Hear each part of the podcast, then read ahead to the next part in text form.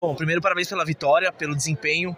Uma chuva de gols, né? Vocês dominaram a partida, criaram, quando criaram, fizeram. Queria que você falasse um pouco qual que foi, qual que você acha que foi a principal qualidade do time? Foi o coletivo? Teve o individual também, teve vários jogadores com performances muito boas, mas qual que foi o principal, o principal tributo que fez o time ganhar a partida hoje?